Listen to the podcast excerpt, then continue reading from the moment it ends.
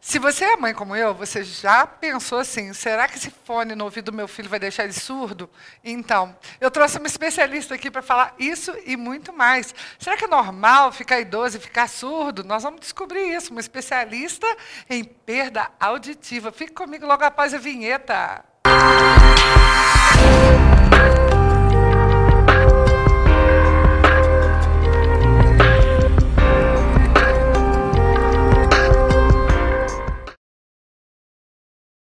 Olá!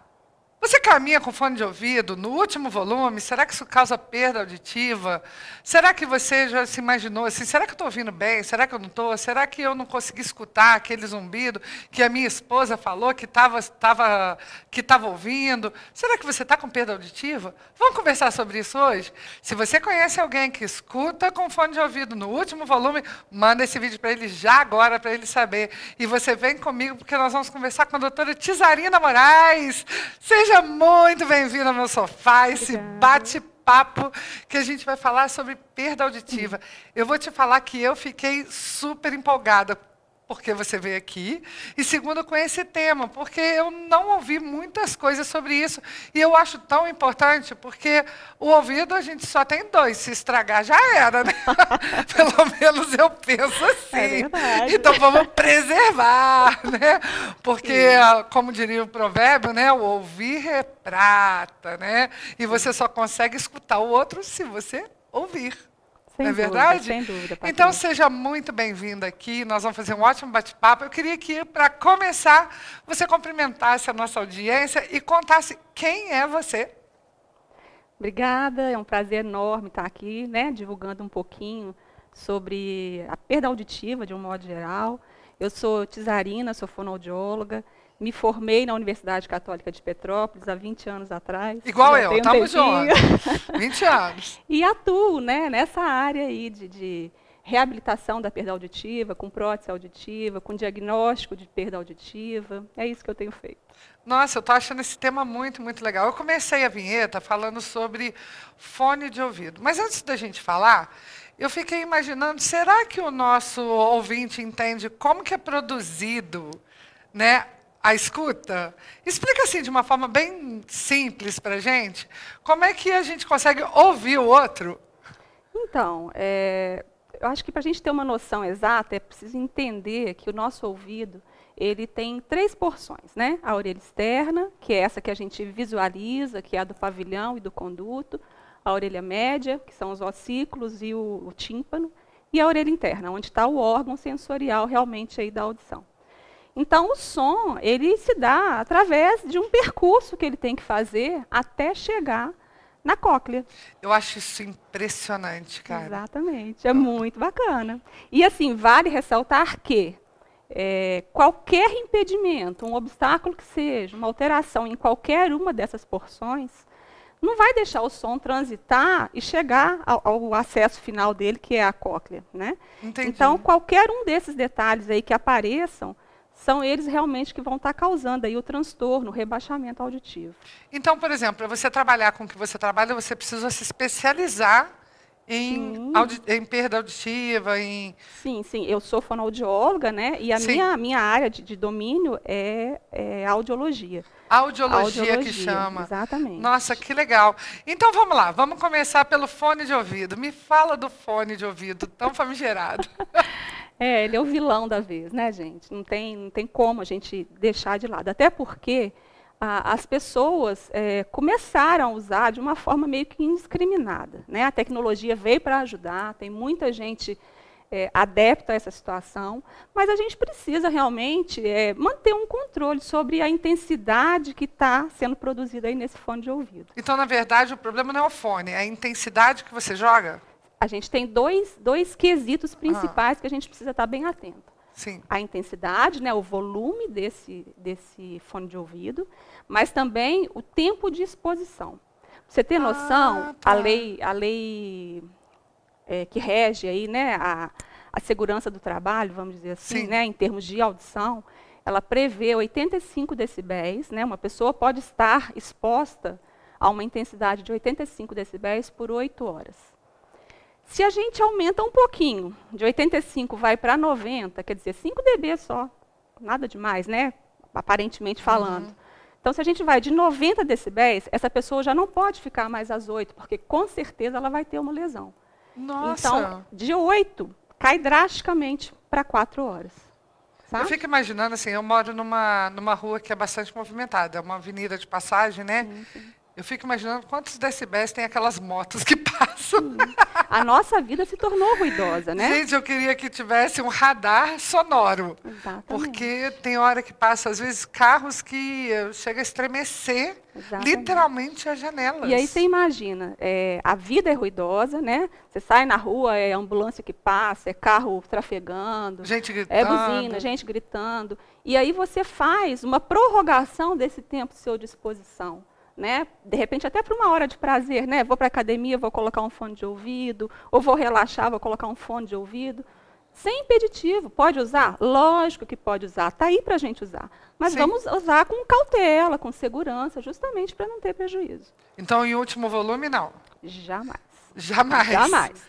É, eu costumo até, assim, uma das dicas que eu acho que é bacana e que vale a gente colocar em pauta é realmente, realmente essa intensidade ela deve ser é, medida, vamos dizer assim. Uhum. Então, é, o que, que eu preciso? 50% da capacidade total desse volume é o que é desejado. Então, vamos usar de forma moderada, né?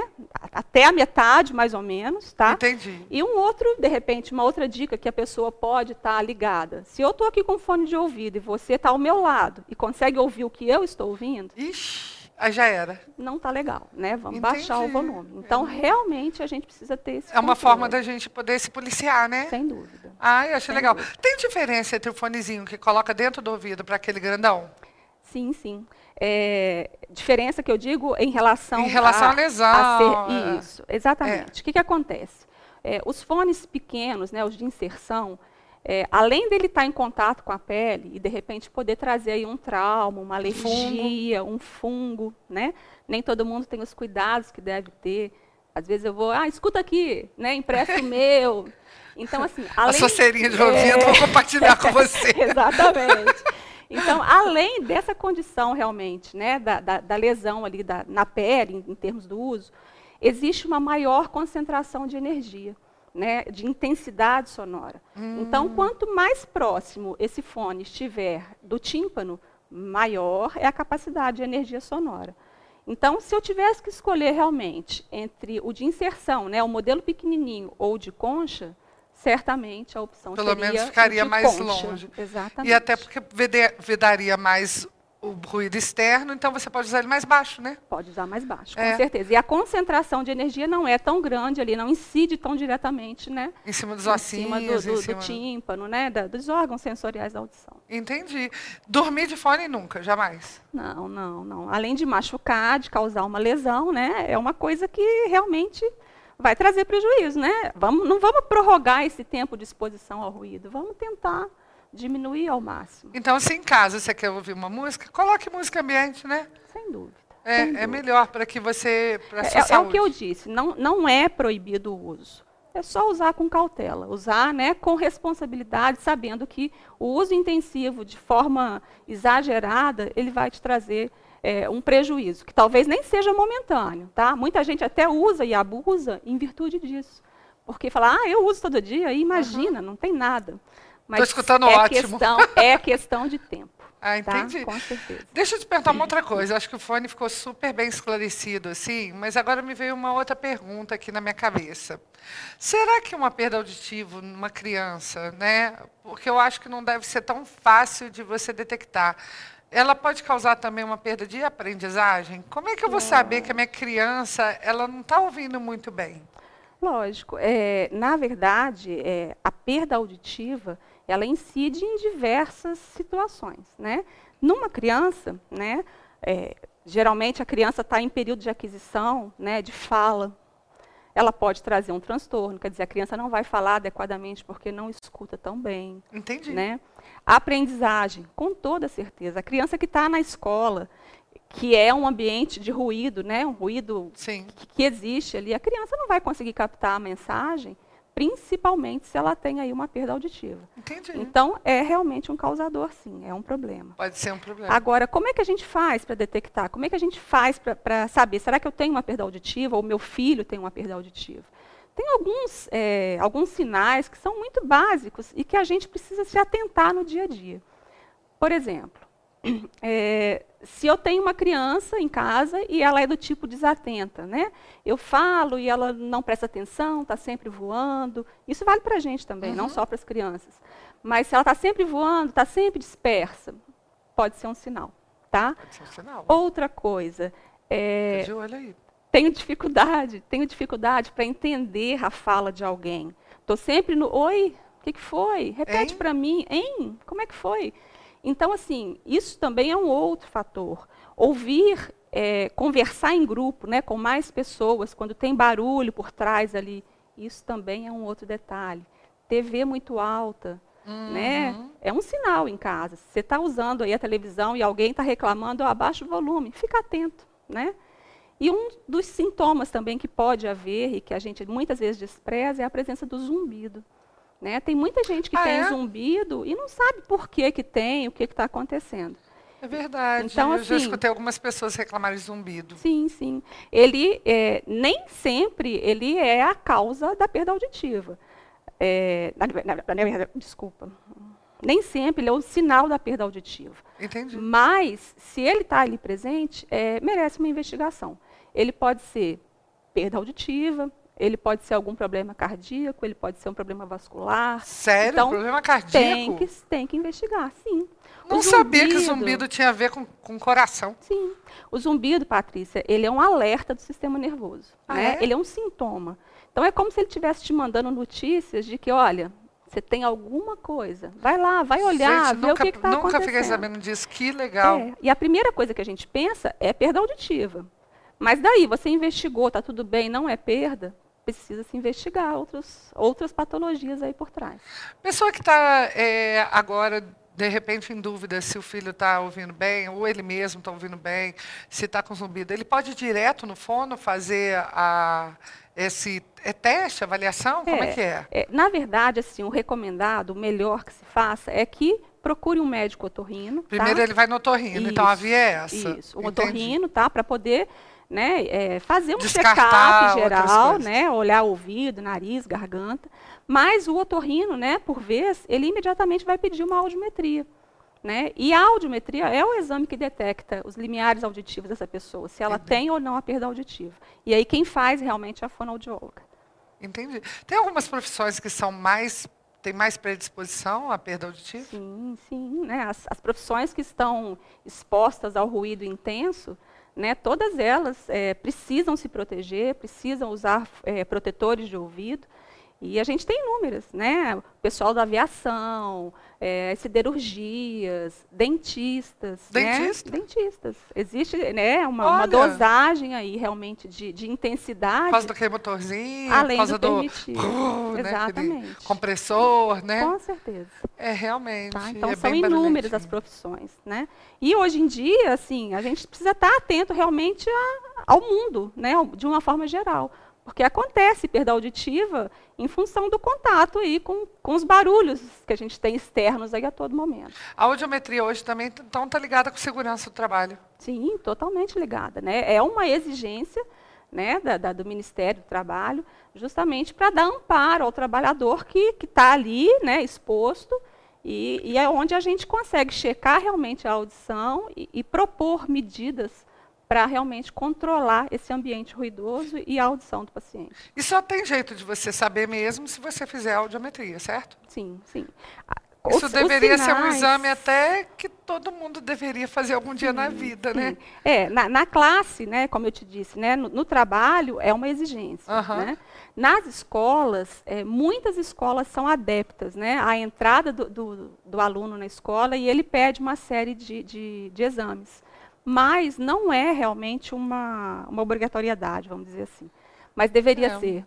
Eu acho né? até que deveria ser estimulado pelos pediatras mesmo. Sem dúvida, sem dúvida, é né? é muito importante. E como o nosso organismo ele tem uma capacidade de se adaptar, muitas vezes ela passa desapercebida, sabe? Uhum. Então precisa realmente, a gente precisa estar de olho para tentar realmente é, detectar isso o quanto antes e propor uma, uma reabilitação aí suficiente né, para poder ter amparo.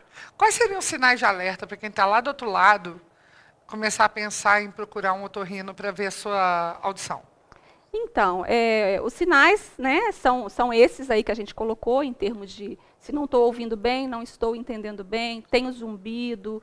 Estou é, usando TV muito alta. Estou com TV muito alta, eu falo muito alto. Tá? Todos ah, esses sim. aí são sinais importantes e de peso que a gente precisa realmente considerar e, e tomar uma atitude frente a isso.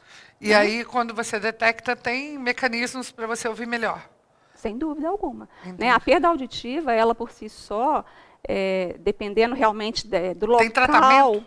Dependendo do local que ela se instala ali, né, se é na orelha externa, se é na média ou se é na interna, existe um tratamento, medicamentoso ou cirúrgico. Quando ela está na orelha interna, que está lá realmente no órgão sensorial da audição, aí realmente não é possível tratar. Mas a reabilitação existe, né? E ela é feita com a prótese auditiva, com o implante coclear. Então, é, é o que a gente tem de opção. Né? Então, por exemplo, uma pessoa que insiste em, em usar fone muito tempo, muito alto, ele pode perder a audição para sempre. Ele pode perder sim, tá? É, a perda auditiva por envelhecimento, ela, ela acontece naturalmente. Vai acontecer com todos nós, né? Entendi. Não vou dizer nem com todos, mas com a grande maioria vai acontecer. Né? E, é e, é natural. E é natural. Agora, a perda induzida pelo ruído, né, que é o caso dos fones e tal, ela está entre as queixas mais comuns, né, entre as causas mais comuns de perda auditiva. Então, pode ser realmente que, né, que por um longo período de exposição, o uso de fone de ouvido é, de forma inapropriada, isso vem a trazer perda auditiva mo de modo irreversível. Tá? Nossa, excelente essas informações. Você sabia disso tudo? Agora, para terminar, a doutora Tizarina vai deixar a dica do dia para você, para você é, não ter perda auditiva. Então, eu acho que, que o principal, né, o que a gente falou muito é em relação ao ruído. Então, assim, se é inevitável a exposição, proteja-se. Né? Use um fone, um, um protetor de ouvido adequado, né, para que esse ruído não incida tão diretamente sobre a sua audição. Um outro fator muito legal é em relação à limpeza do ouvido. Nada de objetos, arte flexível. Você está falando né? cotonete? Cotonete. Tá? Todo mundo usa e, e, não é uma coisa apropriada. Então, assim, vamos evitar esse, esse tipo de coisa. E é, os, os, fones de ouvido pode-se usar, mas de maneira é, consciente, que não seja de forma prolongada. Tá? E por último, sempre que tiver um sinal auditivo aí, alguma queixa, procure o médico e vamos fazer a audiometria. Tá? O exame é de suma importância e é só ele que nos Dói? dá o amparo. De forma alguma, nada. As crianças amam fazer. É, a gente precisa ficar numa cabine acústica, né, fechada, tá, tratada acusticamente, mas é só escutar o barulhinho, identificar o som. Que nada legal, mais, que tá? legal. Tá? Vale a pena. Adorei, adorei o nosso bate-papo, que maravilha. Foi uma maravilha esse dia de hoje, a gente saber mais um pouquinho e cuidar da nossa saúde. Esse é o objetivo desse programa, empoderar você de informações para que você tenha mais saúde. Então, fique comigo no próximo programa e compartilhe esse vídeo, mande para todas as mamães, manda para o seu filho que usa o fone de ouvido. Comente aí. Se você quiser deixar também alguma dúvida, pode deixar que a gente chama a Tizarina de novo para vir aqui falar, de repente, mais sobre essa limpeza do ouvido, falar sobre outras coisas. Vai ser muito legal. Muito obrigada pela sua presença eu agradeço, e eu espero te receber aqui mais vezes. Nossa, com certeza eu voltarei. então, um beijo grande para você. Fique com Deus.